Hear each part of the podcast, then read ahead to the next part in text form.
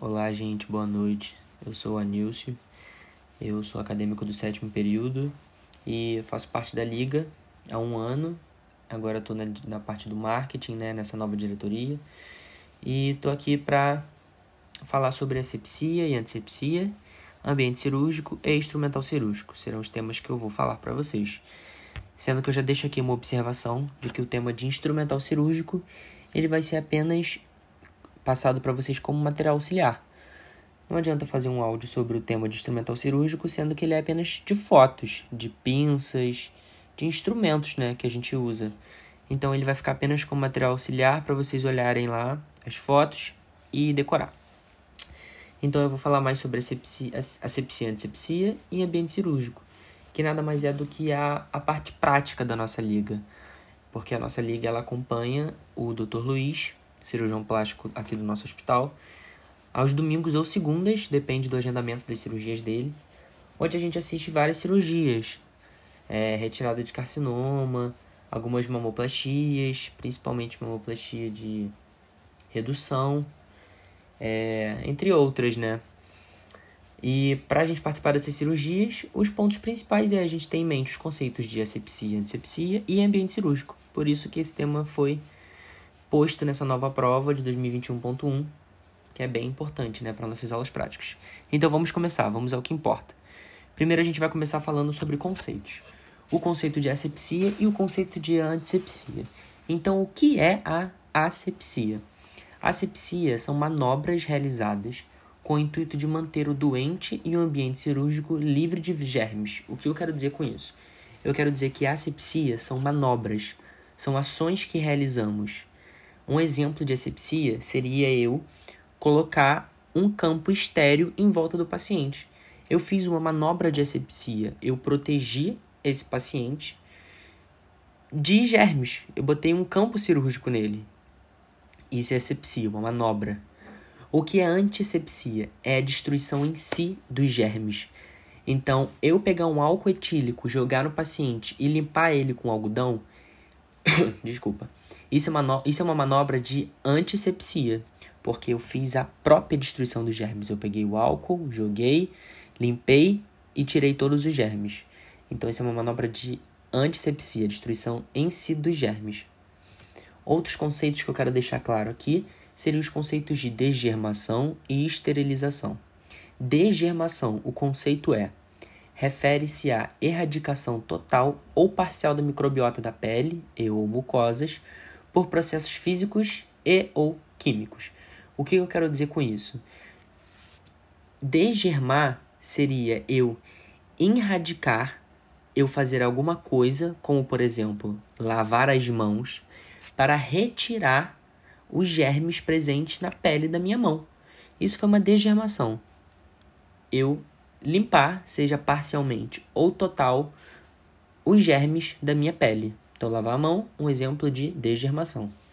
Esterilização. O conceito diz que é um processo que garante a completa ausência de vida sobre qualquer forma. Então, esterilizar é o garantir que aquilo que foi esterilizado não tem nenhuma vida sobre ela, existindo sobre esse instrumento. Então, autoclave é uma máquina de exemplo de esterilização, onde eu pego meu autoclave, jogo minhas pinças sujas lá dentro ligo o autoclave, ele faz o processo de esterilização e me sai dali pinças completamente estéreis, que significa uma pinça onde não tem vida sob qualquer forma nessa pinça. Preparo da equipe. Preparo da equipe da antisepsia, da asepsia antisepsia, é o mais importante pra gente. Porque o preparo, da doen o preparo do doente não cabe a nós. Ele fica sempre aos enfermeiros ou cirurgiões de plantão, de plantão que vai atender esse paciente antes da gente. Cabe a gente só entender o preparo da equipe, que é o nosso preparo. Então, o preparo da equipe começa inicialmente com banho. Sim, nós precisamos tomar banho antes de ir para a cirurgia.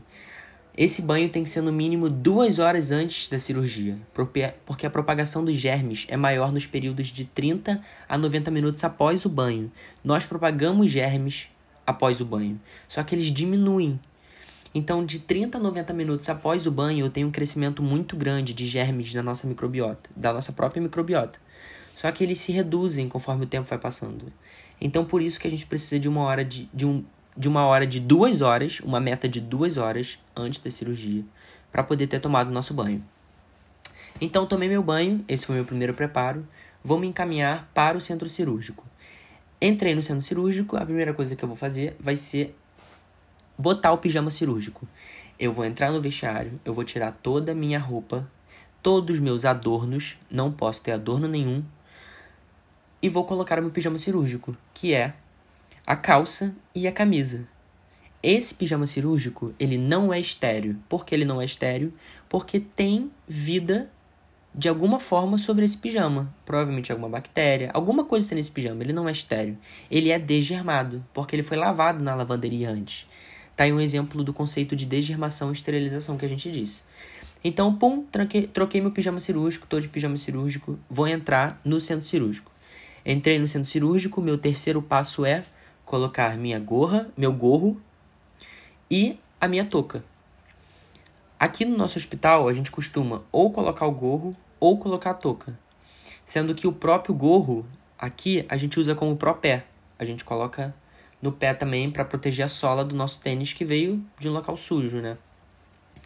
Coloquei, eu passo para máscara, que no nosso caso, na pandemia, a gente está de máscara o tempo todo, mas é recomendado trocar a máscara no centro cirúrgico, você pegar a máscara que você veio da rua, guardar, e lá você pegar uma máscara e botar uma máscara limpa, nova, né? E botar no rosto. E depois entramos na degermação.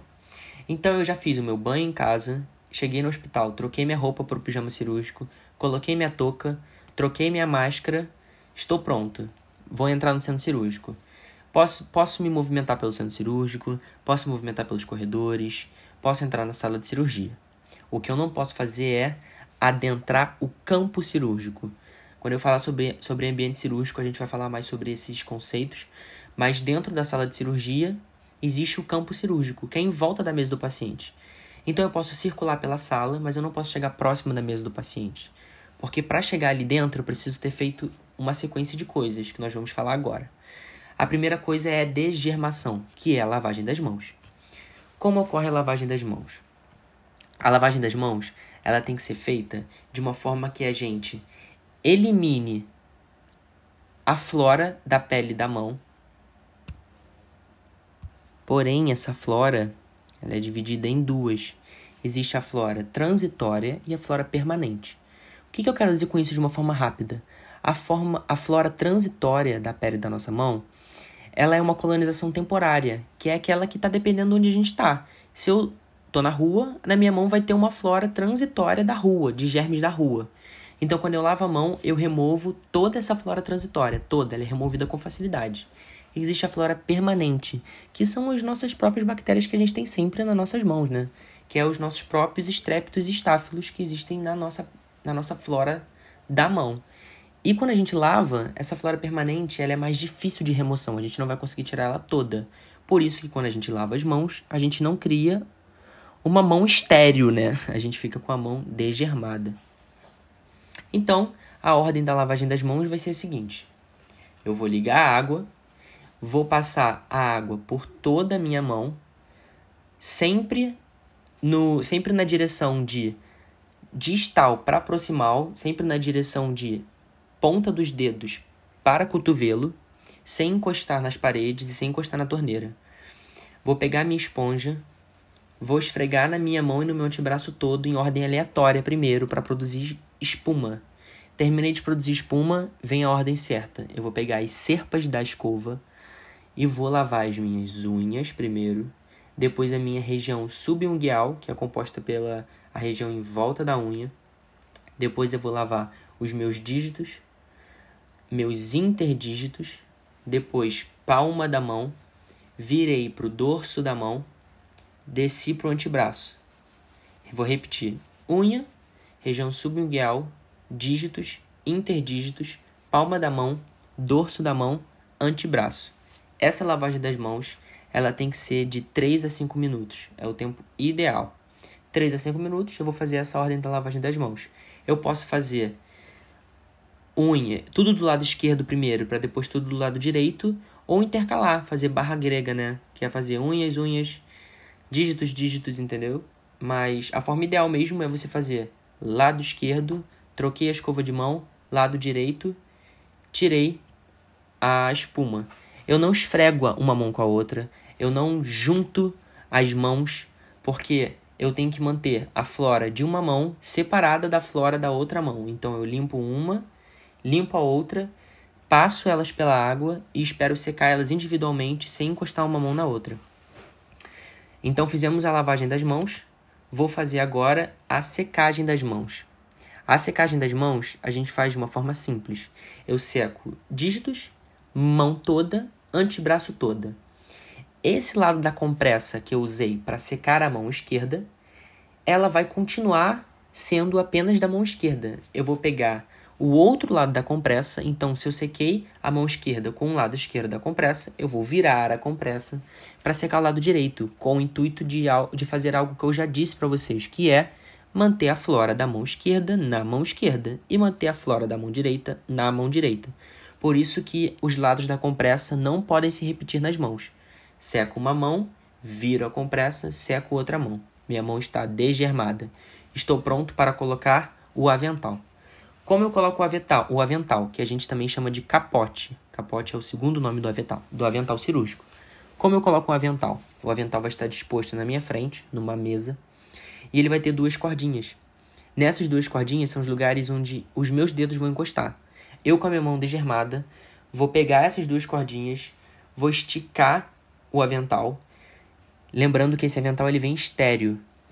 Regiões do avental onde estão vulneráveis à contaminação. Região das golas, das mangas e da abertura posterior. São partes suscetíveis à contaminação. O que, que eu quero dizer com isso? Tirando essas partes, que é região das golas, mangas e aberturas, tirando essas partes, toda a outra área do avental está estéreo, então a gente não pode encostar. Então vou esticar meu avental sem encostar em nenhum local Vou botar minha mão rapidamente por dentro e alguém vai fechar esse avental nas costas para mim.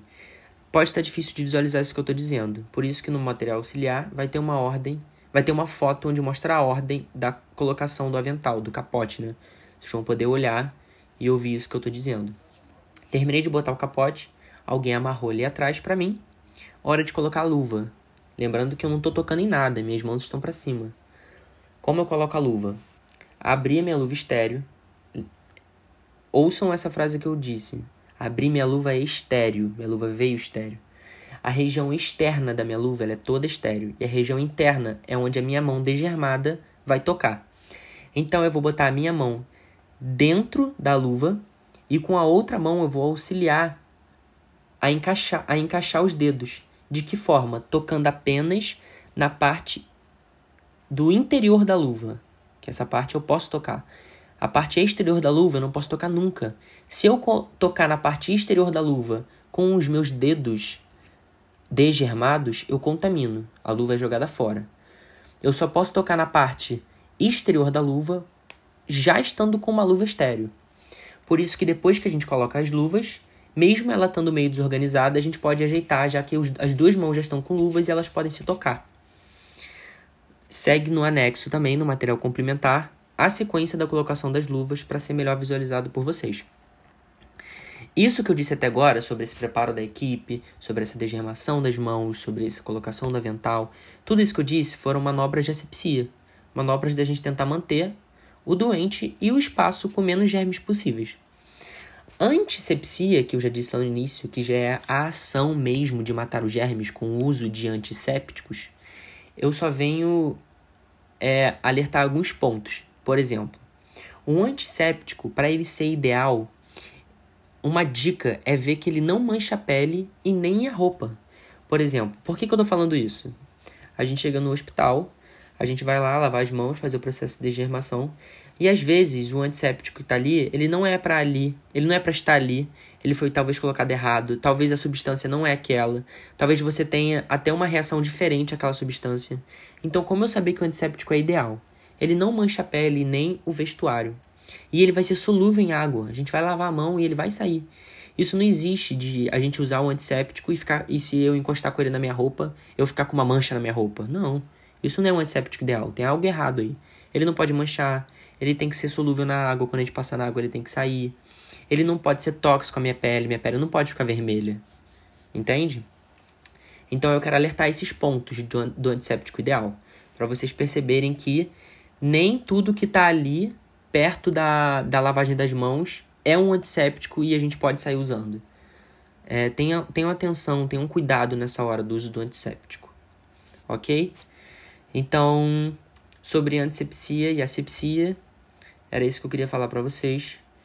É, tomem cuidado com os conceitos, revisem tudo e qualquer coisa, tô aí para tirar dúvida.